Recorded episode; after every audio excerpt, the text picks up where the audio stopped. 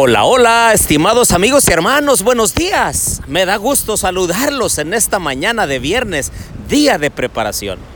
Si ustedes pudieran ver el escenario que estoy mirando, estoy al lado del mar, de la playa, y el sol está naciendo allá tras el horizonte, dándole la bienvenida a este día o a esta parte iluminada del día, en la cual es un escenario maravilloso que el Señor nos regala. Los invito a orar. Querido Dios y bondadoso Padre, alabado sea tu nombre, Señor. Te damos gracias por la vida, gracias por la salud. Gracias, Señor, porque estás al pendiente de nosotros. Acompáñanos en el estudio de tu palabra. Te lo pedimos en Jesús. Amén. Bien, les doy la bienvenida a nuestro estudio y reflexión de la santa palabra de Dios. Les habla su amigo y hermano Marcelo Ordóñez desde el puerto de Veracruz, México. Abran su Biblia conmigo, por favor, allí en el Salmo número 90, especialmente los versículos 12 en adelante, dice, enséñanos a contar de tal modo nuestros días que traigamos al corazón sabiduría. Vuelve, Señor, ¿hasta cuándo? Y compadécete de tus siervos. Sácianos por la mañana con tu misericordia y conténtanos con gozo y nos alegraremos todos los días de nuestra vida. Qué bendición el hacer un balance hasta aquí. Estamos llegando al fin de la semana y pidiéndole a Dios que nos ayude a contar de tal modo nuestros días. Es decir, dar la vuelta, voltear hacia atrás y decir, Señor, tú has sido grande, tú has sido misericordioso Eres un Dios de amor, de bondad, de gracia. Estás al pendiente de tus criaturas. Es un momento, querida familia, amigos, de levantar nuestras eh, miradas, nuestros rostros al cielo y decirle, Señor, cuán grande eres tú.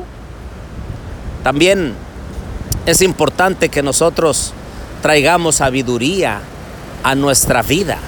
Ya para muchos de nosotros han pasado aquellos años vaciladores de la adolescencia, cuando se cometen errores, cuando no sabemos exactamente a dónde queremos ir, a dónde queremos llegar, pero ya pasaron esos años. Para algunos están en la etapa de la juventud, la más maravillosa de todos, o la más maravillosa de la vida del ser humano. Algunos ya hemos pasado el cuarto o quinto piso, no sé. Cada uno puede poner los pisos que el Señor le ha permitido subir. Y algunos están en el cenit de su vida, en donde están disfrutando del el esposo, de la esposa, de los hijos, quizá buenas noticias que el Señor les ha dado, del progreso, del estudio, en fin, las bondades de Dios se manifiestan de muchas maneras. Por eso hoy por la mañana yo te invito, haz un balance, mira hacia atrás y entonces eh, dale las gracias a Dios. Ojalá el Señor volviera pronto. Por eso el salmista dice, vuelve Señor, vuelve ya. Yo no sé si alguno esté sufriendo, alguno esté en complicaciones, esté en una crisis, esté con una deuda hasta el cuello, que diga, no sé qué hacer, pues el Señor está al pendiente de ti. No cometas errores, errores tras errores. Trae cariño, amor, bondad hacia la familia.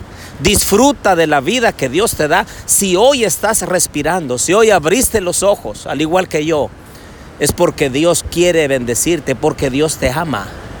Por eso los invito Queridos amigos y hermanos, gócense en la presencia de nuestro Dios. Y antes de orar, quisiera felicitar a la hermana Bertila Herrera de la iglesia de West Hollywood, que hoy está cumpliendo años. Que Dios la bendiga y la guarde, que Dios la prospere en todo, al igual que todos aquellos que hoy están agradecidos con Dios. Oremos. Querido Dios y bondadoso Padre, gracias Señor, porque la sabiduría del cielo está dispuesta para nosotros.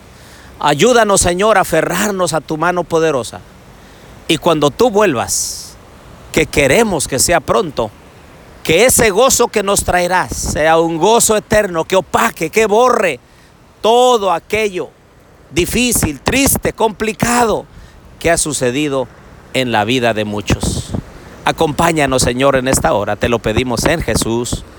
Amén.